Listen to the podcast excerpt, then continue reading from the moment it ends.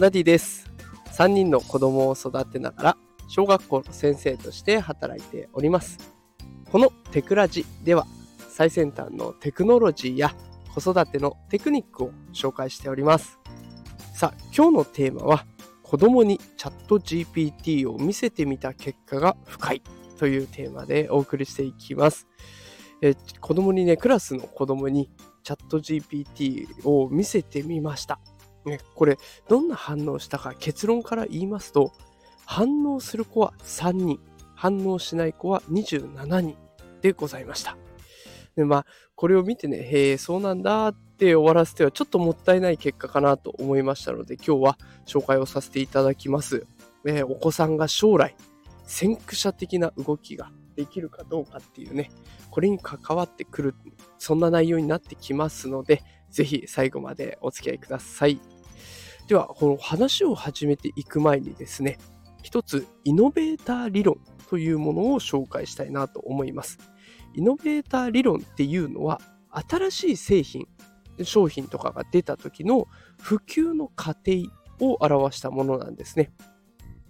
新しい商品が出た時にもうすぐに手を出すですぐに触ってみるっていう人たちをイノベーターで、その後ちょっと経ってから触っていく人をアーリーアダプター。で、その後、まあ、だんだん流行ってきたからやってみようかな、みたいな人たちをアーリーマジョリティ。で、流行ってきたけど、まあ、もうちょっと待とうか、まあ、そろそろやっとくか、ぐらいでちょっと遅れて入る人たちをレイトマジョリティ。で、最後の最後までね、そんなの怪しい、詐欺だと言いながら 触らないでギリギリになってね、まあしょうがない、もうみんなが使ってるからやるしかないかっていう人たちがラガードと呼ばれていきます。それぞれ割合でいくと、イノベーターと呼ばれる人は2.5%しかいないと言われています。まあ最初ね、出たばっかりのものは怪しいですからね。で、その後のアーリーアダプターの人たちは13.5%。で、流行ってきてみんなが触ってくる頃になると、34%の人がそこで追加をされて、で、レイトマジョリティ、うん、ちょっと怪しいけどやってみるかみたいな人たちですね。これが34%また入ってきて、最後の最後、ラガードと呼ばれる人が16%。まあ、新しいものにどんどん手を出すイノベーターと、怪しいと言って最後まで手を出さないラガードという、この、ね、両極端の人がいるわけなんですけれども、クラスの子に見せた時もこのイノベーター理論がバチンとはまったんですね。で今回見せたものなんですけど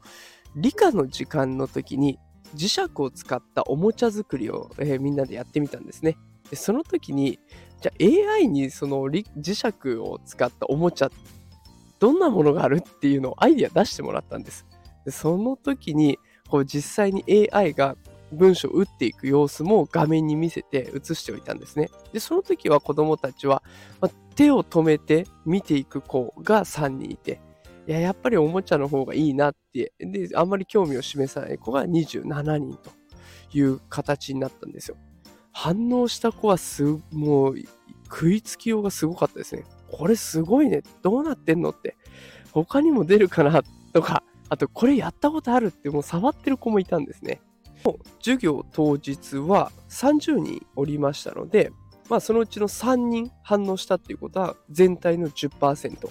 でこの見事にね、イノベーターからアーリーアダプターって呼ばれる層の数に当てはまるんですね。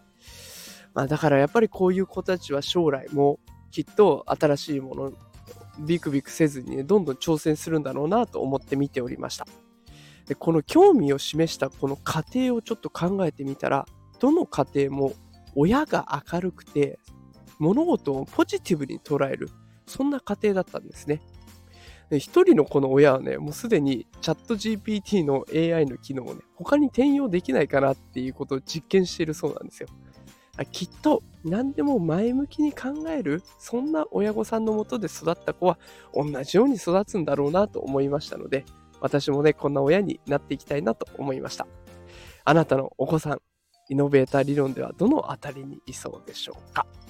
さあ、ということで今日は子供にチャット GPT を見せてみた反応をイノベーター理論に当てはめて考えてみました。最先端技術×子育て、これをテーマに毎日発信しておりますので、よかったらフォローしておいてください。それでは今日も最後まで聞いてくださってありがとうございました。また明日夕方5時にお会いしましょう。それでは皆さんまた明日。さよなら。